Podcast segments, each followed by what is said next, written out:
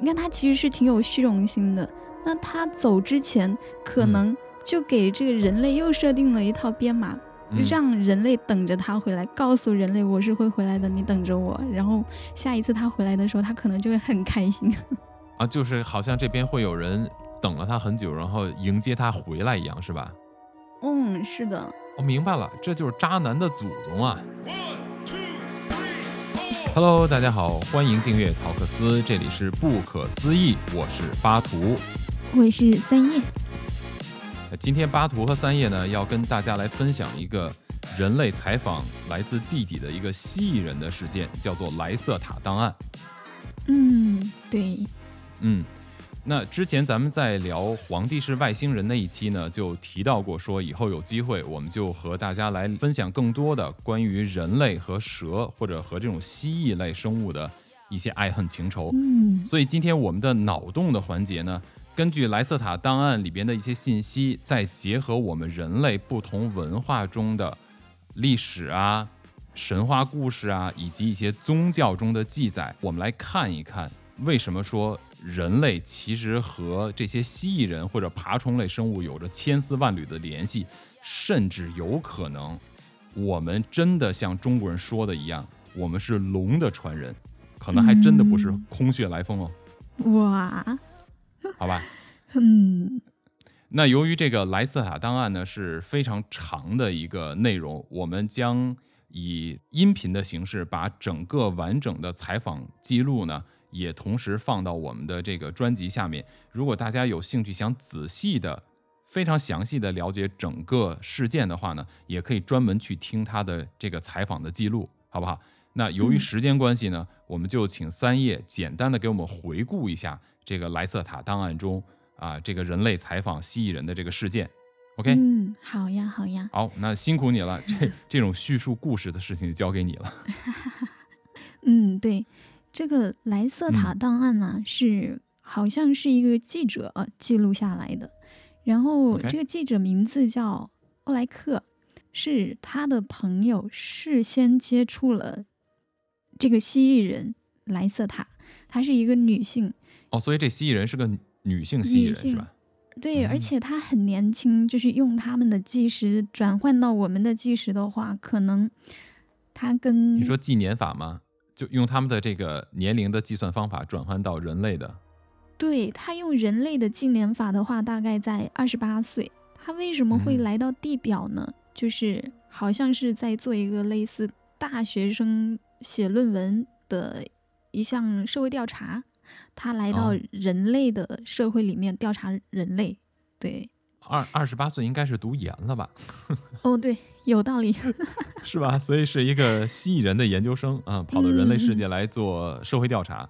对，但是呢，他们对他们有一个规则啊，就是蜥蜴人世界有一个规则，他们是不允许普通人去接触地表的人类的。嗯。对，但是莱瑟塔呢，他的好奇心很重嘛。他走在这个林子里，看到一个小小屋子，他感受到里面有一个人，他就敲门进去了。这个人就是奥莱克的朋友，叫伊诺。然后伊诺刚开始跟莱瑟塔接触的时候，他们聊的东西都是很平常，包括伊诺看到莱瑟塔的样子就是一个正常的金发美女。哦所以她长得是个人的样子啊？对，是的，嗯。但是随着他们俩的交流次数变多，莱瑟塔呢就给伊诺展示了他原本的面貌，就是蜥蜴人的外貌。伊诺有被吓到，当时。啊，所以蜥蜴人的外貌是跟人类有很大差别吗？他身上会有那种像鳞一样那种鳞片吗？就像蛇呀什么？对，他身上有鳞片，除了鳞片的特征以外，它的颜色跟人也不一样。它的肤色呢是灰绿色的，然后有那种棕色的小斑点。就是如果大家有观察这个，就是看《动物世界》啊，那个蜥蜴的眼睛呢，它是它的瞳孔是不像人一样是圆的嘛，它是椭圆的，是长的，然后它会变细。嗯，就像猫一样是吧？它可以控制瞳孔，然后。来这个感光，对，嗯，对，没错。然后它鼻子也很特别，它鼻尖呢有一个往下勾的 V 字形。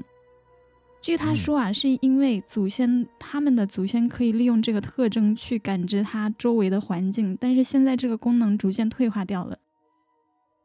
啊，应该是被科技取代了吧？嗯，有可能是的，是的。然后呢，还有它的耳朵有一个就是像罩子一样的东西，它可以盖住它的耳朵，就是为了方便他们在那种洞穴中行走。哦，那哎。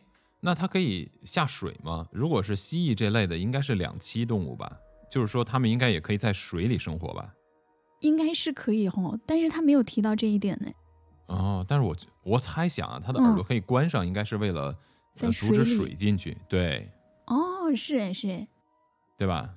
嗯，我我当时想的是，他把耳朵关上的话，是为了让他的注意力集中在眼睛。他。我觉得这么高级，应该不需要在地下再刨洞了，不是高等文明吗？对，这个是我的猜想啊。你应该想的，人家还是在刨洞回家的吧？嗯，而且他他身上有那种，就是背上有一种脊脊骨结构嘛，就是凸出来那地地方非常敏感。嗯，对他们很喜欢晒太阳，虽然他们生活在地底，但他们非常喜欢晒太阳，所以在。地底里面呢，他们有模仿这个紫外线的装置，就是他们会在这种环境里面去舒服的享受，并且呢，如果他们晒到真的阳光的时候，他们的那种身体的舒适感跟我们人类的感觉是完全不一样的，就他们是非常愉悦的。嗯，他们是喜欢紫外线吗？可是紫外线没有温度哎，太阳的这种暖度不是来自于太阳发出的红外线吗？哦，是吗？哇，这个我不是很清楚哎。哦，我猜他们可能是，应该是不是有紫外线吧？我我在想，他们会不会是说，嗯，他们应该有人造的太阳类的东西，就是可以散发出这种红外线。对，哦，对对对对，那应该是这样的。对，可能啊，可能想太高级了，就应该就是理疗灯吧？我就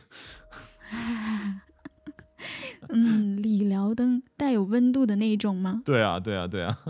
嗯，然后呢？嗯嗯，对，然后我我觉得就是，嗯，比较震惊的点在于，它其实是卵生的动物嘛，就是蜥蜴，它其实是卵生的，但它具备胎生的这个身体特征。什么特征？就比如说，她的女性是有乳房的。啊，喂孩子吗？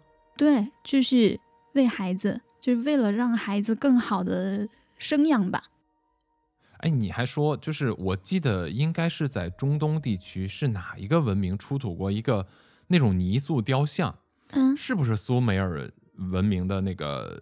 好像跟楔形文字也有关系，应该是在那边出土的，我有点记不起来了。嗯，但是他那边出土了，大概距今可能有六到八千年历史的一个那种泥像啊，小，挺小的。他的人长得就是一个蜥蜴的样子，包括他的手脚啊都很像蜥蜴，但是整个身形呢是有两条腿像人一样。同时最关键的就是他的这个小的这个雕像啊，有两个，其中一个是女性，另外一个好像也是，两个都是女性。她的怀里抱着个孩子，正在给孩子吃奶，就孩子正在吸她妈妈的奶，就这样的一个雕像。但是人脸长得就是个蜥蜴的样子。哇，大家可以上网查一下。嗯，那真的跟这个莱斯塔对于蜥蜴人的体征描述非常的像，因为它的体型就跟人差不多，对，但是它可能会比人高个，就他们平均身高在一米八的样子。那它现在还有那个尾巴吗？他是说这个尾巴应该是退化掉了，因为他们现在不需要利用这个尾巴来平衡他们的身体。一米八的身高就很符合北欧女性啊。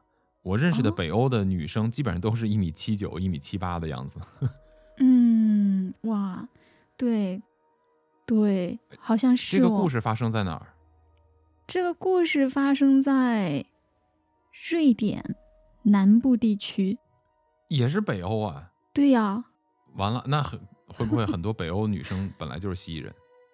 哎呀，好了，言归正传，不好意思。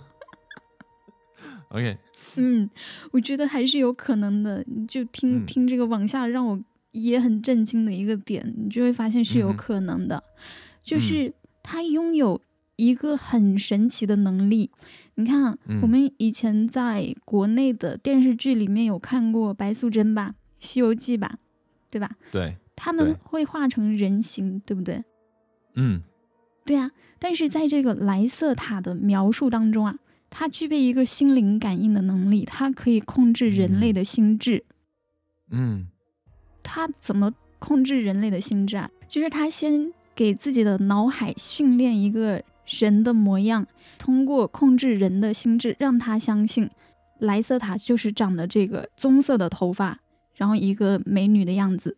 哦哇，这听起来有点像 AI 的训练啊。就我们现在通过训练 AI，让 AI 知道我们喜欢什么、想要什么，然后 AI 就可以图像上生成我们想要的东西。只不过我们不是通过大脑直接来这种思考和训练它，我们现在目前还是通过文字性的东西嘛，对不对？对对对，就是文字还有数据哈。哎，这蛮合理的哎。嗯，如果加上这种脑接口的话，我们就可以通过大脑的想象来训练 AI，然后生成我们想要的东西啊。哇，你说到这个脑接口啊，就是嗯就说到为什么莱瑟塔它能够轻而易举的去触碰人的心智，这也是蛮有哦意思的一个点。对，嗯因为人就是一会儿我们会提到，人类它是一个基因工程的产物。它被创造嗯的时候，故意被设定了某一个开关，然后这个开关一直是开的。只要心灵控制的能力比人类高的人，就能够看穿人类的心智，然后通过他们心灵控制的能力去操控它。哎，这不就是人为什么会做梦的原因吗？嗯，咱们聊梦那一期的时候，不就说人在睡梦过程中，就是像有一个我们看不到的一个云盘一样的东西，通过我们睡梦这个时间段，你看我们在睡梦中的时候，我们是无法控制我们的身体的，对不对？对，而我们的大脑是一直在工作的，可是我们大脑在工作，我们却记不住，我们只能够记住就是靠近我们将要醒过来那段时间的梦，对不对？对，是的，是的。所以欧莱克就问莱瑟塔，就是人有嗯办法去抵御这种心灵控制吗？然后嗯莱瑟塔说，基本没有什么可能，因为只有在人类的意识非常非常清醒的情况下，比你心灵控制能力更高的人，他如果要控制你超过了一个时间没成功，这个这个伤害会反弹，会伤害到他们自己。但是人没有办法，噬是吧？对。嗯对，但是人类没有办法一直保持清醒，因为就是在什么样的情况下，人类的心智最容易被控制？嗯在你眼睛嗯闭着的时候，嗯你坐下的时候，还有你嗯躺着的时候。这不就是睡觉的时候吗？对呀，就是你放松的时候，你就容易被控制，放空啊，放松啊。原来莱瑟塔档案给咱们那期那个聊梦那一期找到了一些根据啊。哎，是哈，你还真别对说，啊，就是说到他的这个心灵嗯控制的开关啊，就不得不嗯提一下这个人类的 神呐、我们不是一直嗯觉得自己有神吗？对我，们对，我们在这边就告诉一下大家，我们的神是谁？哦，就是嗯呃，这个我们简单的说一下嘛。对，嗯，我们现在说的所谓的神是打引号的神，对吧？因为现在人的起源大概有三种假嗯说，嗯一一种呢就是大家都非常熟悉的叫做进化论嘛，就进化理论，我们是是从进化而来的这种。另外一种呢叫做神创论，这是一直以来都有的，对吧？就是从宗教啊，从这些来的。第三一种叫做比较新啊，叫做外星人创造论，就是我们是通过另外一个外星的高等文明创造的我们，也就是我们是个造物嘛，就类似于人工智能啊，或者人人工智能这种生物型机器人，或者是通过基因改造。其实呃这个有非常多的现在的假说和寻找到的证据，认为我们叫做基因改造出来的，所以哦英文叫做 alien hybrid，也就是说我们是和外星人的这种啊、合体，就基因杂交吗？对，就是杂交的，叫 hybrid，、嗯真的有，对。嗯混合动力，你知道对对对，真是有这个可能。莱瑟塔档案里面他就有提到这个点，嗯就是莱瑟塔说啊，他们这个蜥蜴人才是地球的原住民，我们人类哦不是，并且呢，人类并不是地球上出现的，就是现在的人类并不是现在地球上出现的第一波人类，也就是说，哦在这之前已经有好多波了。哦，嗯，就是说，在这个一百五十万年前，有一个叫伊洛因的人，他来到地球上，他不是个人啊，外星人人啊，对。哦一个类人类的是吧？对，他长得呢比我们现在的这个人呐、看起来更高大，嗯，然嗯。后一头金发，嗯嗯。然后哦。皮肤白皙。他们嗯。害怕这个太阳的照射，所以嗯。他们需要遮蔽。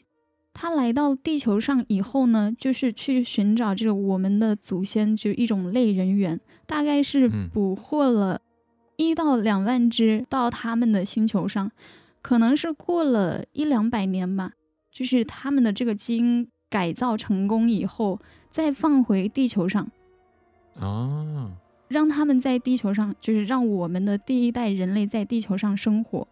然后这个就是几百年间呢，这人类它一直在进化，这个速度是非常快的。嗯然后过了大概七百年吧，嗯嗯伊洛因他回到地球上，他决定把第一波人类把他们灭绝掉，放了第二波人类。对他们干哦了一个什么事情呢？就是莱瑟塔说蜥蜴人才是原住民，对吧？嗯，对，但是伊洛因呢，给人类制定了一个像编程一样的东西啊，让他们觉得这个蜥蜴人是一个邪恶的种族，就对他们来说是不友好的。所以人类的基因里面啊，就是一直携带着跟他们是一种敌对的关系，曲解它的存在。哎，为什么那个这个伊洛因人是叫伊洛因人对吧？对，为什么这个伊洛因人要和呃这些地球上的原住民有这么大的矛盾呀？因为啊，他在做这个基因工程的时候，他需要去观嗯测人类的进化阶段，还有它的进化速度。但是呢，他嗯觉得地球的原住民会影响他们的这种观测，所以他希望人类能够尽量的去远离原住民，就把他的影响降到最低。所以这些蜥蜴人，他们原来就是在人类还是这种猴子的时候，嗯，他们应该已经是这种等级比较高的文明的存在了，是吗？不然的话，怎么会影响呢？对，是的。其实蜥蜴人呐、地球只是他们的一个基地，只是他们最早的基地而已，就是他们的一个发源地。嗯，他们在这个宇宙当中其实是有别的星球作为基地的。他们总共呢有两个图腾，都是就是跟蛇有关的形状，但是其中一个有画七颗星，这七颗星呢就是他们的殖民星。哦，所以他们早就已经实现了星际殖民了，是吗？是的，所以他们的这个等级科学水平还蛮高的。对，这个文明水平应该很高，对吧？嗯，是的。刚刚说到，我们其实不是地球上的第一代人类，我们嗯现在是伊洛因放到地球上的第七代，大概是在嗯八千五百年前的时候，然后也嗯是大约在五千多年前的时候，伊洛因人和蜥蜴人发生了一场战争在地球的地表。然后呢，就是嗯你知道的嘛，我们都把这个伊洛因奉为神，对吗？创造我们的人是吧？对，对嗯，就是我们的主嘛，是吧？对对。然后他就做了一件很很有意思的事情啊，他就是跟这个当时人类呢没有办法理解这场战争，他们只有恐惧。对伊洛因人呢就跟地球人说啊，这是一场正邪之战，它代表的嗯就是这个正道之光啊，然后这个蜥蜴人代表的就是邪恶。嗯但是莱瑟塔呢，他就是以他的角度去解释了这个事情，他认为这是一个领土保卫战争，因为他才是这个地球上的原住民。嗯但是这场战争呢，就是没有分出胜负来。不过没有过多久，伊洛因他就离开了地球。但是他离开地球的原因呢，蜥蜴人他也不知道，不清楚。但是他把那一天奉为他们的胜利日，就很开心。敌人走了就是我赢了，对吧？嗯，对对，他们就对于这个事情，他们就非常开心。嗯，他们跟现在的人类也没什么区别啊，差不多。是，其实要这么说的话，他们的很多行为其实跟人类还是很像，他不太像是说神啊这这种非常厉害的那种。设定啊，哦，怪不得你知道吗？有一个特别有意思的事儿，就是美国有大概百分之四的人口啊，就是超过一千三百万美国人是他们是相信什么？他们是相信政府是由蜥蜴人控制的。哦，为什么？对，也就是说他们一开始就知道蜥蜴人的存在。很多人坚信啊，就是现在地球上的。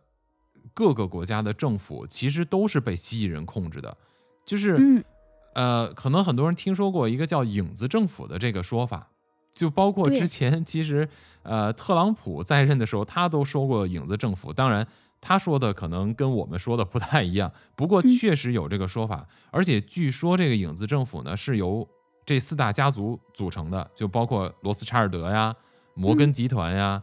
啊，还有这个 J.P. 摩根呀，总之就这几大财阀嘛，就他们掌控着全球的资本，同时呢，他们也在掌控着全球的各个国家的这个政府。然后呢，就有这个传说啊，说这几大家族，尤其像罗斯查尔德家族，他们就是蜥蜴人。哦，为什么？因为之前有很多人呢，就是拍到过这些超级家族的一些。他们很神秘，首先他们很少会出现在媒体面前，就是我们听说过这些家族，但是你几乎没有在任何媒体上听说或者看到过这些家族的成员曝光过。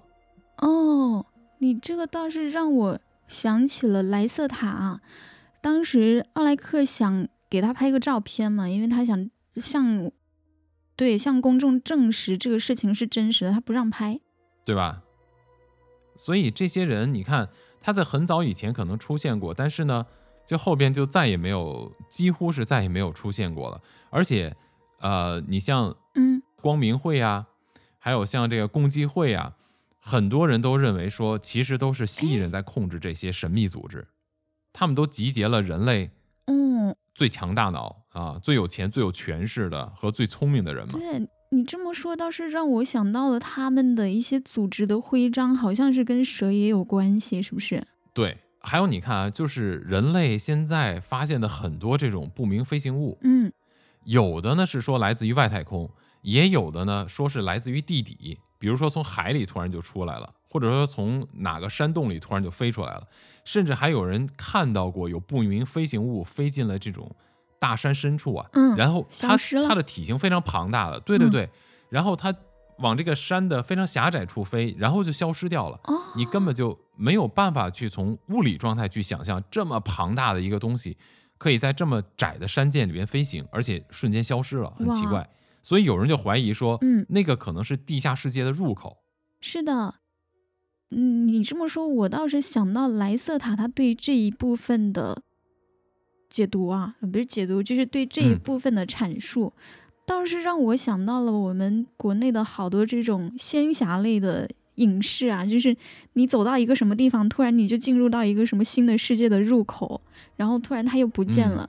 莱瑟塔就是说他的这种控制，他其实就是心灵控制能力，去控制这些东西，它是否能够被我们看见，就像障眼法一样的。嗯，对啊，原来这些东西还是有根据的。对呀，你看他，他就有提到说，奥莱克问他，那我要怎么样找到你们这个地下世界的入口嘛？他说就是有，但是我觉得你们人类找不着，因为就算哪怕你到了那个地方，你也看不到，因为他们已经设了障眼法了。你他有一个入口，但是我们看到的可能就是一个平地。结界，结界，哦。对，其实我认为我是相信存在这种地下的高等文明的，是不是蜥蜴人我不知道，但是呢，呃，据很多的科学家分析啊，说这个地底存在生命或者是高等智慧的可能性非常大。嗯因为我们现在对地球本身啊，就地下的这个，嗯、了解非常非常少。嗯因为呢，我们现在其实包括这个地球里边是实心的还是说空心的都没有办法确定。有的人说地心啊是空的，嗯那么它里边就存在着另外一个空间，另外这个空间就生活着高等文明。嗯另外，有的这个地质学家发现，你知道吗？就是在地表以下存在着非常大量的水的结晶，而且它的这个总的含水量远远超过地表的海洋的含水量。哇，那也就是说里面有可能存在别的文明。对呀、还有一些人呢说，地下好像存在着大概十几个不同的种族吧，不管是外星人也好，还是说啊、像莱瑟塔说的，他们是这个地球原住民，嗯对吧？嗯然后呢，你你就会发现一个有意思的事情，就比如说咱们人类从咱们有记载到现在，是不是嗯已经有过这么好几千年的时间了？按理说，地球每天每分钟都有非常巨大的威胁来自于外太空，比如说小行星啊、陨石啊、乱七八糟的东西。是我们现在呢，在地质发现上有一些说啊，这是什么陨石坠落的痕迹呀、小行星撞击地表留下的痕迹，但是为什么人类发展了几千年，一次都没有发生过？嗯，那就是有比人类更高级的文明可能在维护这个地球。我觉得有这可能性。那他们能在哪儿呢？呃你如果他们是生活在这种嗯平行空间的话，嗯、那他们应该也不会那它有一个平行地球。对，但是这个就感觉好像跟跟你这个我在这个世嗯界里边啊、他他过来好像没有什么关系，所以我觉得他们生活在地表的可能性很大地底，啊，对他们生活在地底的可能性很大，嗯嗯，对吧？嗯也就是他们的文明发达程度更高，他们知道哦，预测出来有什么陨石啊、小行星正朝我这边来，就在你发现之前，他们就去解决掉了，已经。哎，说到这个啊，我就想起来，莱瑟塔档案里面其实也有提到，他们一直跟人类的政府的高层有一些联系的。哦，是吗？嗯哦，这个这很说明问题啊！就你想想看，地球上出现了那么多次所谓的不明飞行物的问题，是吧？对，如果不管是从政治因素也好啊，还是从一些呃这种呃阴谋论也好，其实都是很好的去借题发挥的。但是你有没有发现，只要是出现了不明飞行物，所有的政府全部都表示出一种我不知道啊，这没有什么好讨论的呀。哦，没有任何一个国家会把这个东西拿出来说事儿，所以我觉得唯一的可能就是他们全都知道怎么回事。一旦这个事情发生了，所有国家的最高领导人他们应该全部都知道哦，有什么东西出动了，我们就要不要去宣传和宣扬它，嗯，就刻意的淡化这个东西的存在和这个事件的发生。对呀，对，所以你说到他们一直跟地球上的这些政府高层有联系，我觉得这可能性非常大。真的就是说到这个啊，我就想到当时这个呃莱瑟塔描述伊洛嗯因对人类进行这个基因工程改造的时候，就给人类写了一个编码，嗯让人类拥有一个固有的思维方式。比方说，他们嗯就认为蜥蜴人是邪恶的，所以他们嗯在拒绝一切跟人类这个物种不一样的其他的文明，他觉得都是骗人的，都是假的，都是歪曲事实的。这个就可以直接开启今天的脑洞了。嗯你提到这件事情，嗯你说到的这个编码，其实我们就可以把它叫做宗教，哇，对吧？的，是的，啊是的，你不管是说基督教也好，还是说这个犹太教也好，还是说这个穆斯林也好，对吧？嗯刚才你提到说，人类他们把人放到这儿，然后他们是就走了吗？对呀，他们就走了。所以他们就是把猴子带回去研究完了放回来，然后又走，是不是？是的，你看，其实有一个挺有意思的事情。嗯嗯刚刚我们不是说到五千多年前那场战争吗？他把自己伊洛因啊，嗯把自己奉为这个正道之光。你看他其实是挺有虚荣心的。那他走之前，可嗯能就给这个人类又设定了一套编码，嗯，让人类等着他回来，告诉人类我是会回来的，你等着我。然后下一次他回来的时候，他可能就会很开心。啊，就是好像这边会有人等了他很久，然后迎接他回来一样，是吧？嗯，是的，哦，明白了，这就是渣男的祖宗啊，对吧？渣男的祖宗。这不就是渣男干的事儿吗？嗯嗯，那人类可能继承了这一个潜质。你说这个潜质，其实说的真没错，因为从基嗯督教里边的描述来说，人是由神创造的嘛，神创造了一个男人和一个女人，但其实呢，嗯在不同的呃宗教的记载中是不一样的。比如说，基督教里面说神创造了亚当和夏娃，但是在犹太教嗯里边呢，说的是神先创造了亚当和另外一个女人叫莉莉丝，莉莉丝呢是亚当的第一任妻子啊，我们一会儿就来说他们。但是刚才你提到的说他们不是要回来吗？对不对？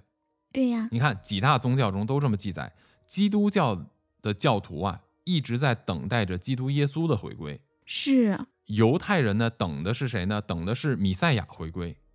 伊斯兰教里边呢，他们等的是穆罕默德的回归。他们都在等他们的神回归。所以我刚才说的什么意思？就你刚才提到这个编码呀，很有可能就说明一个问题，就是这种回归的概念，它并非起源于这些宗教人物，它很有可能是来自于外星人的承诺，就是外星人当时承诺说、哦啊，我未来一定还会再回来的，对，对吧？然后人类就好像一个小 baby 一样，你比如说一个很小的孩子，可能一两岁的小孩，他已经开始能够慢慢的认知周围和记忆一些事情了，因为人类的认知是在一岁半以后开始建立的，一岁半以前他是没有认知的，他照镜子都不知道谁是谁，所以一岁半以后他开始有自我认知，然后开始有记忆。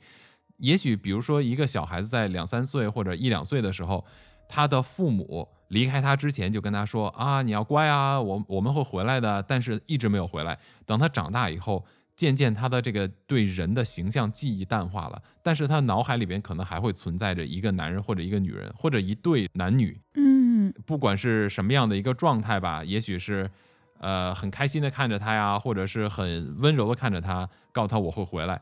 虽然他不记得他们长什么样，但是他脑中一定知道说、哦，有人会回来。哇，而且在犹太教的记载中啊，他说这个米赛亚的军队不是从天而降，而是来自于地心的。嗯，他是从地心出来以后统治地表的。哇，也就是说，有好多好多神。所以我就在想说，也许我们正在往一个历史时刻上正在走，也就是说，嗯，嗯在地球上的一个时间轴上，可能会存在一个特殊的一个转折点。到那个转折点的时候，爬行类的外星人或者爬行类的这种生物，然后和其他的外星人可能会同时出来宣布说他们的存在，这个就有意思了。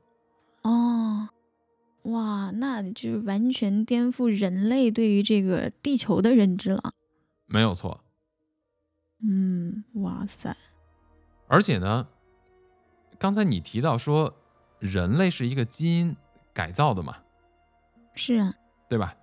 是的，咱们不是说英文中管这叫 hybrid 吗？就是所谓的这个呃混血，或者叫混合动力。嗯杂杂交是吗？对，这个有这么一个事儿，是一个真事儿啊，是发生在二零零八年，嗯英国有一个女孩，当时二十岁嗯，她的名字叫 Charmaine。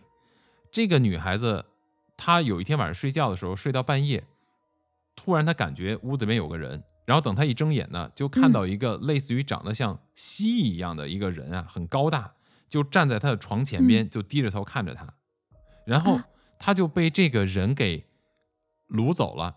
这个蜥蜴人就带他到了地下，他说通过一个像地洞一样的一个一个环境啊，就带他进入了地下的另外一个世界。然后等他进入这个世界以后，就进入了一个类似于实验室的地方。在这个时候呢，他没有感觉到任何的不适，他也他就发现周围有很多的类似于蜥蜴一样的人围着他站在他周围，他当时很害怕，嗯但是内心却没有感觉到真正的那种要受到伤害的那种恐惧。这个时候呢，这些蜥蜴人呢就把他围成一个圈，把手都放在他的身上。这个时候呢，他的身体就开始有了变化。等他低头看向自己身体的时候，他的皮肤慢慢的开始变成了鳞片。啊，没错，也就是说，他在这个过程中，蜥蜴人用它做了一个实验，不知道是通过什么，但是呢，嗯，把它变成了一个人和爬行动物的人类的一个杂交体，这就是他的一个现身说法。我看了他的采访，我觉得不太像编出来的。那他后来出现是以人的形象出现的吗？是的，等他被送回到他的这个世界以后呢，他就没有再出现过这种啊、类似于爬行类动物的这么一个身体情况。哎，我在想啊，他有没有可能是自己理解错了？有没有可能是蜥蜴人在做一个实验？就是刚刚我嗯们不是说到他有这个心灵控制的能力吗？嗯、其实莱瑟塔说人类也有，只不过人类嗯的心灵控制能力被封锁起来了，就是用不了。如果有的话，嗯它是高于蜥蜴人的。那你看，一般都是人类看蜥蜴人长得像人的样子，他通过心灵控制去改变你看到的东西。那有没有可能他做这个实验，就是想看看人类能不能把自己想象成别的样子？我觉得他们应该不是为了恢复，或者是去看能不能去测试人类的这个心灵控制术啊。我嗯反倒是觉得，蜥蜴人可能通过这个行为，倒证实了另外一件事情。哦，你看啊，莱瑟塔档案中说，人类是由伊洛因人制造出来的，对不对？对，而我想说的是啊，就是其实人类是蜥蜴人的后裔都有可能哦。哦，为什么呀？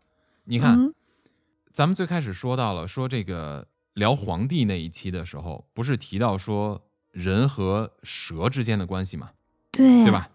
那为什么说这个人跟蜥蜴有关系呢？可能是蜥蜴的后代呢？你看，嗯比如说啊，在这个犹太教的传说里边，基督教的传说说神，刚才咱们提到了神创造了亚当和夏娃，对吧？犹犹太教里边提到的是什么呢？呃，他创造了亚当，然后当时还创造了一个叫做莉莉丝，一个女的，一个雌雄同体，造了这俩。为什么嗯造它呢？这个是犹太教的这个圣经里面说的，但是呢，这些人物还要把它恢复到这个苏美尔文明里边去说。苏美尔嗯文明当时是谁创造了人呢？是由恩利尔、恩基和宁古尔萨格，他们三个创造了人。他们三个呢是这样的：恩利尔他是主要是掌管的这种情绪智慧的，然后恩基呢他是制造生命的，他其实恩基在日文中叫 enki，其实是碱基，就是呃 DNA 中的碱基的部分。哦，对，所以哇，它的这个词非常接近，就很神奇，而且它也是是这对这种掌管生命嘛，就是创造生命的。嗯。宁古尔萨格呢，它是提供的是就是子宫，它是一种生育之神，嗯，它象征的是肥沃的土地。恩基呢，就是这个 Enki，它呢是掌管的是水和人类文化之神。你看，我们说人超过百分之七十是水嘛，嗯，人的整个身体绝大部分是水嘛，对吧？所以对恩基对对，对恩利尔是赋予了人类的这个灵魂，哇，是智慧灵魂，对吧？所以他们嗯三个共同创造了人，也就是创造了第一代的人亚当和这个莉莉丝。但是啊，问题就来了，他们为什么要创造？对呀，就是在这个基督教的圣经里面说，神创造人，是因为他先创造了世界，然后觉得在世界中呢还想创造两个东西，觉得好玩儿，就创造了亚当和夏娃。然后呢，嗯在这个圣经中记载啊，亚当和夏娃是完全按照神那样造的，也就是说，神长什么样，亚当和夏娃就长什么样。神也有鼻子、眼睛、耳朵，也有四肢躯干，也长这样，而且还赋予了亚当和夏娃他们的喜怒哀乐这些情绪都跟神是一样的。哦，完全继承，所以基督教中管神叫做天父，爸爸。嗯嗯，爸爸，对，就是这个意思。所以他是完全继承的这些。然后呢，在苏美尔神话里边呢，是由恩利尔、恩基和宁古尔萨格三个共同创造的这两个人类，但是在建好以后，其实他们是想让人类到地球上干活的。那哦，当时的地球对，在这个古代的这个啊犹太教的翻译中啊，嗯，地球和红海是同一个意思。就我们现在地球上有一个地方叫红海嘛，是的，实际上在这个里边的记载呢，这个红海指的是地球。那你想想看，他是为了到红海去干活，也就是说到地球去干活，显然说明这几个不是地球人嘛，嗯，是啊，对吧？是啊，我们之前在聊别的时候也说到过，说比如说有好多波外星人来到地球上有不同的目的，呃目的，嗯对，比如像恩利尔、恩基这些，他们就是阿努纳奇嘛，嗯来自于尼比鲁星球的，对吧？嗯所以就是一个外星人。这是这个是根据这个楔形文字的这个呃石板上记载，然后推测出来的这么一个一个神话故事，一个概念。所以也就是我们的这个外星人创造论的呃鼻祖，哦，对吧？嗯所以这个不是今天重点，重点我想表达的是什么呢？就是当这个恩基、恩利尔和宁古尔萨格造出了这个莉莉丝以后啊，一开始的时候，这个恩利尔就没有让他们去干活儿，就把他们养在他们的这个创造的世界中，嗯就养在他们的后花园其实就我们所谓的伊甸园啊。但结果呢，这恩基说不行，你得让这个创造出他们是让他们干活的，就让莉莉丝去干活。为什么莉莉丝是雌雄同体？因为莉莉丝在创造他的时候，宁古尔萨格他是提供子宫的嘛，你老让它生，它多累啊。哦哦，所以说不行，我们要制造一个东西，我们要制造一个东西出来，让他们自己可以繁衍。嗯，于是就有了这个莉莉丝，莉莉丝雌雄同体，它自己就可以繁衍。嗯嗯于是呢，他们就决定把莉莉丝放到红海，也就是地球上面去，让它开始繁衍后代，然后让这些后代开始干活，就是人类就开始给他们干活了。哦我天，但是呢，对，但这个时候亚当啊，还是在他们的后花园里待着他在干什么呢？玩啊，吃喝玩乐呀，就哦活得很潇洒呀。嗯这个时候，莉莉丝在下去干活之前，她不能跟个萌呆一样嘛，所以嗯这个恩利尔就给他吃了一颗智慧之果，哦于是他就产生了智慧，哦，他就可以工作了。不然你是个傻子，没有办法工作嘛，是对不对？啊是啊，吃了智慧之果以后，他可以工作，但是同时它也产生了智慧带来的反效应，比如说嫉妒。哦，他嫉妒亚当，对，他嫉妒亚当，他开始嫉妒亚当。哦，所以他干了什么？这个嗯，这个说来就好玩了嘛，对不对？嗯，对呀、你看啊，我们说，呃，在这个我们的记载中，女娲和伏羲是兄妹，对不对？嗯也可以说是雌雄同体。嗯，你看我们那个照片，他们两个是绑在一起的嘛？就我不是照片，我们看他们的这个画像都是绑在一起的嘛，对不对？嗯，是，所以呢，他们为什么会有蛇身啊？因为当这个、哦，蛇好像有雌雄同体的蛇哎，这不重要，回来回来。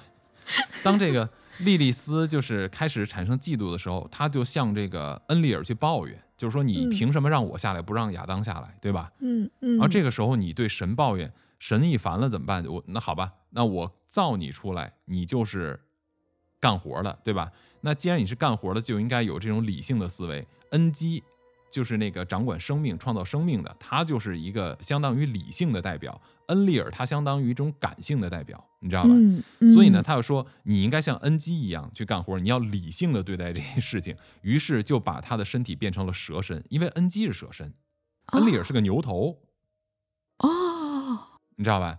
原来是这样，对，所以呢，就是当他把他的这个身体变成了蛇身以后，这个我们后来人的记载就变成了这种啊、伏羲和女娲都是蛇身，而且当他下到这个地球上以后啊，据嗯说、呃。当时怎么创造的亚当他们，就是恩利尔、恩基和这个宁古尔萨格用的是泥土和水造出的这两个哇，第一代人。那不是跟女娲造人一样吗？没错，于是呢，就是这个莉莉丝呢，也是用这种方法开始来造人，这个就对应得上我们的伏羲女娲，女娲是如何造人的。嗯，对，但是随着他这样又被压迫，还被赋予了这个蛇身，他就更不高兴了，对不对？嗯，这个时候呢，亚当在干什么？亚当是个傻子的嘛，他他没，有吃智慧之果的嘛。嗯，他在干什么？结果他就一个人，他也无聊啊，他多孤独啊。结果他也跑去跟恩里尔抱怨，但是他就嗯跟孩子一样，你知道吧？就在那边，你看为什么男人幼稚，就来自于嗯亚当，你知道吧？他也抱怨，为什么没人跟我玩儿，没人跟我玩儿。嗯，于于是这个他们就说，那得了得了，这个恩里尔就从他的肋骨中抽了一根出来，造了个夏娃陪他玩哦，结果啊，夏娃一造出来以后呢，哎，亚当完全不记得莉莉丝的事儿了。你看，这又说明了为什么男人容易变心，你知道吗？渣男，对。然后呢，这个时候，你想想看，莉莉丝在下边一个人干着活儿，是吧？是玩命的生着孩子，呃，而且咱们之前谈到了说，为什么说这个这个呃性爱是神给人类的一个礼物？你想，嗯莉莉丝是最开始造人的，对吧？呃，而且他是用泥和水造人的，不是用生殖器官吗？啊，倒不是这个问题，就是他是嗯自己来，他他那哦个时候造人是工作，啊，就很累。是个职责，你知道吧？嗯天天让你嗯生是职责，你也受不嗯了，所以怎么嗯办？叫后来呢，就是神赋予了他们这些哎感受上的不一样，就觉得哎这事儿挺好玩儿，是吧？然后还能是个馈赠、呃啊，完成任务，对，是个嗯馈赠，就不会让你干活那么无聊。说白了就是，对吧？然后这个时候呢，莉莉丝还没有这种感受，所以呢，她就更加的嫉妒。于是你知道她干了什么吗？她就偷偷的跑回伊甸园，嗯，去找到了夏娃，也给了夏娃一颗智慧之果。啊，夏娃呢，又跟亚当说了：“哎，我这有个好东西，咱们一起吃吧。”然后你想，亚当是个傻子呀，所以男人是傻子。然后呢，就也跟着夏娃一起吃了智慧之果，结果嗯完蛋，就是神一看你们都干这事儿，得了，那你们都下去吧，全部嗯都被发配了，就发配到我们现在的地球上的人类了。你看，这个就说明了一个问题，说明什么问题？莉莉丝为什么不去给亚当吃苹果，而去给夏娃吃苹果？为什么呀？他本想的是说啊，莉莉丝原来想的是什么呢？是说啊，我给你吃了智慧之果，你不又得到下边来了吗？亚当，你别想那么高兴，你还移情别恋了是不是啊、给你个换个女人，你又玩挺开心的，那不行。所以我，嗯他本想是把只是把夏娃弄走，让他又变成了这种孤独一个人。孤独的人呢是吧？对，没想到夏娃呢把这苹果给亚当也吃了，结果俩人全、嗯一块儿全下来了。真是嫉你知道吧妒。？嫉妒，所以说啊，这这个就说明一什么问题？就是为什么女人总和女人过不去，哦天哪，对吧？你看，女人骂小三儿骂最严重，嗯，不不骂老公，像是，嗯对吧？这这都是有根据的。嗯，呃，在在这么早的时候就有苗头了。没错，所以我们看到这个部分的时候，当时就让我想起来说，哎，那照这么说的话，我们其实更多的应该是像蛇形或者像蜥蜴一样人的后代。我们太像他了，是吧？对，这可能也是为什么中国人老说我们是龙的传人。而且啊，还有一个很有意思的事情，就就是这个莉莉丝刚刚到了这个地球上的时候，她是跟非常多不同的物种杂交。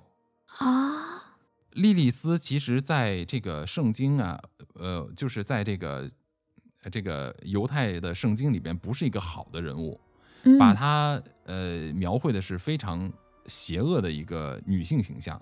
嗯对，就是她呢，就是这种专门去欺骗男性，然后呢，就是专门去呃去吃亚当的后代的，因为他要报复嘛。嗯，是亚当的后代，他就要去杀了他们，就要吃了他们的。嗯最后他是，然后神呢就派下来天使跟他谈判，他不听。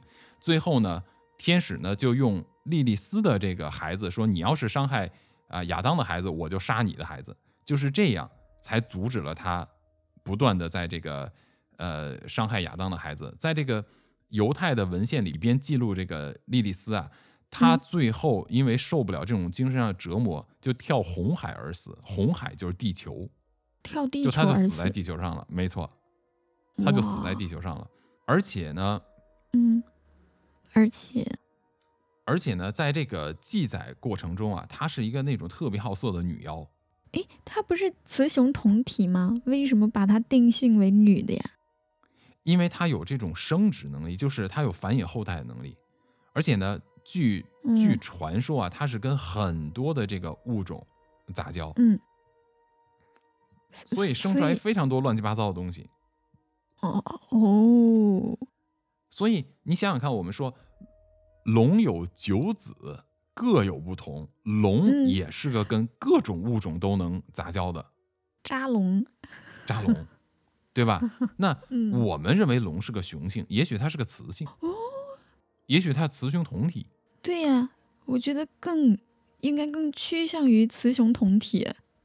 对吧？所以你看，嗯它这个里边对莉莉丝的这个记载和跟我们传说中龙的记载多了那么几分相像，对不对？嗯，是啊是是，对，根据这个古代的这个啊、犹太文献里面的记载呢，他就是和这个野兽啊、魔鬼啊都行啊，都都能交朋友。莉莉丝是吗？对，而且莉莉丝她在地球上以每天啊每天一百个的速度产下恶魔之子。所以她是恶魔的祖先。没错，所以说我们现在为什么很多人很邪恶？就我们长得是个人，但是不一定是个人，或者说为什么说有的人呢，他天生就有这种非常我们现在管的叫反反社会人格嘛？搞不好嗯他是莉莉丝和魔鬼的后代，谁知道呢？哇，呃，真的对吧？完全有这种可能。没错，嗯，这个我还是第一次听说。嗯，哇，这个很有意思。对吧？嗯，哇，那他那如果是这样的话，那也有可能我们和蜥蜴人是就同一个祖先啊，很可能啊，不同物种杂交出来的成品。对呀、有这个可能性。据我所知，龙的传人好像只有中国人这么说，是不是？或者说亚洲人？啊，对，呃，我也可能是因为古代的帝王管自己叫真龙天子嘛，就觉得这嗯是一个神物，呃不是来自于地上的，所以他比较啊、牛，嗯。嗯，但是如果从这个龙这么好交朋友的角度来讲呢，我觉得好交我朋友。对我还是算了吧，对 那你不要是他的，我不要做龙的传人，对对，嗯，也也确实哈。嗯我倒是在这里面，嗯，就是莱瑟塔档案里面啊，就刚刚嗯巴图这个脑洞，我觉得很新奇哎。嗯，是吗？嗯，嗯对对对对，我我当时想到的是一些什么啊？就是你你比方说，嗯呃，他提到人类是基因工程的产物嘛，就说这嗯个伊洛因就去描述了一个正和邪的概念，对吧？嗯你看哦，他把自己当成一个正派的，然后他是这个外星来的，邪的人呢是地下的。诶，这个我觉得很有意思啊，因为在就是在古今中外，你看它嗯是不是都有一个共同的意识，就是地底里面的都是一些邪恶的东西。没错，对，但是你看，如果说你要变成一个什么很很很棒棒的那种，你就要升天，或者你就要那个对，对，就是在西方叫什么来着？就变成天使啊，还是什么？哎，他就要上？天堂，对对对对，西方就要上天堂，然后在中国就是你要升天，但是如果你是个坏人，你就要下十八层地狱，是吧？没错。所以黑暗的地方都在下边。对我，我觉得这个真的很有意思，因为我就想到这个，我觉得莱瑟塔档案它反而让我觉得很真，因为你你说如果没有一个这种基因编码在的话，就是一个固定思维在的话，为什么全世界的人都有一个这么统一的认知，嗯，对吧？对，而且，其实刚刚你你讲到这个莉莉丝啊，她在嗯。他们哎是犹太教是吗？嗯，她的记载当中是一个比较邪恶的存在，对也只有他是蛇身的，对吧？对，嗯，那时候莱瑟塔其实就有提到说，伊洛因啊，就嗯想让人类觉得他们的这个种族是邪恶的，所以在我们的圣经啊或者什么里面就有就有相关他们邪恶的一些描述。嗯。哦，对嘛？如果从莱嗯。瑟塔档案来说的话，因为我们的这个造物主就是这波外星人，嗯，是啊，对吧？其实跟这个苏美尔文明啊，跟这些不一样，因为苏美尔这边它是来自于另外一波外星人阿努纳奇嘛，嗯，是不是哦、对对对对，所以是两波不同的，谁都说自己有道理，搞不好呢，阿努纳奇的后裔就是后来的地底蜥蜴人，哦，是啊，对不对？我们这波可能不是阿努纳奇的后裔，我们可能是这个，基因工程的产物。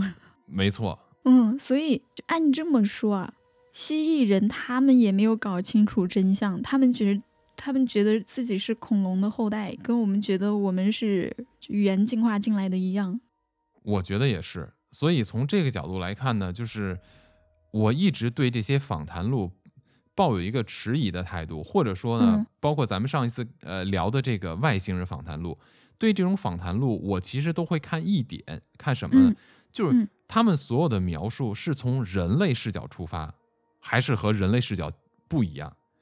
如果他的很多的东西和人类的视角是一致的话，我觉得他的这个作为都市传说的可能性更高。也就是说，是否真的有这个访谈，还是说纯粹这个作者编出来的，这个就值得考虑。比较像人写出来的东西，不太像是高级的文明写出来的东西，是吗？对，比如说相互掐架呀，对吧？嗯战争啊，比如说谁灭掉谁的问题啊，我觉得这个都非常人类视角。对，不过嗯嗯，如果说我们把它当成一个科幻的故事来看啊，我觉得有两个点我是非常认嗯同的。就嗯其中一个呢，他就有提到，就比如说这个正和谐的定义，对吧？嗯他他当时呢，他就完全不在乎人类把这个蜥蜴人当成一个邪恶的物种来看待，嗯因为他认为人类他所代表的只是一个视角非常低的一种文明，因为他嗯能看到的信息量太少了，所以他的定义毫无意义。嗯，这个，也没有逃脱出人类的思维啊。嗯，是对，这个是我用人类思维看到，我觉得嗯，说的很很有道理的一段，对，这个就很符合人类思维啊。其实嗯，，是吧？是吧？对呀、你比如说嗯在信息闭塞的地方的人的见识、他的世界观以及对事物的判别、他的价值体系、他的社会价值体系，都非常的受意识形态的约束，嗯，对吧？所以这个非常符合人类社会结构。我反倒不觉得这个东西是一个很科幻的，哦，是吧？是吧？嗯，我是嗯这么觉得啦。嗯，不过我我我觉得它挺好玩的一个点在于，其实嗯很多人啊，我就说作为人啊，很多人看不清这一点，他就嗯觉得他所看到的就是全部。对，没错。那你的第二点呢？嗯，第二个点呢，他就是提到了一个固有的思维和这个嗯就是编码嘛。他就说他在人类的前一代的这个原始这样那叫什么原始人，就其嗯中有一代突破了这个固有思维或者说这个编码的限制，就能够嗯去非常自然的接受蜥蜴人跟他们进行这个各种交互。但是呢，在第七代的这个人类社会当中，大家因为受到这个编码的限制非常严重，所以他们就会给自己洗脑啊什么的，就是哎呀就不相信，就觉得是在歪曲这个世界。啊，你提到的第二点呀、我就嗯更加不觉得科幻了。我啊是简直就觉得这个莱瑟塔 档案这个蜥蜴人访谈录就是一个嗯讽刺现实的一个、一部作品。哦，是吧？他还以这个结尾呢，你知道吗？对呀、搞不好其实这就是作者开了一个玩笑，这其实就是一个讽刺现在的很多现实的，尤其是讽刺很多意识形态的这么一个嗯寓言故事嗯，我你这么一说，我感觉还真是有可能。啊。当然了，我觉得不管怎么说吧，还是应该由我们的听众自己去做一个自己的判断。如果你们要是有什么新奇的想法呢，呃，非常欢迎你们给我们留言，让我们知道你们是怎么想的，好不好？是的，让我们听听你们有什么好玩的脑洞。没错，不要忘记订阅我们。我们现在每周都会做一个线上的开麦活动。如果你也是那个脑洞很大的人的话，那么欢迎你来参加我们线上的直播，也可以发表你的脑洞观点。OK，是的，嗯，是好的，是的。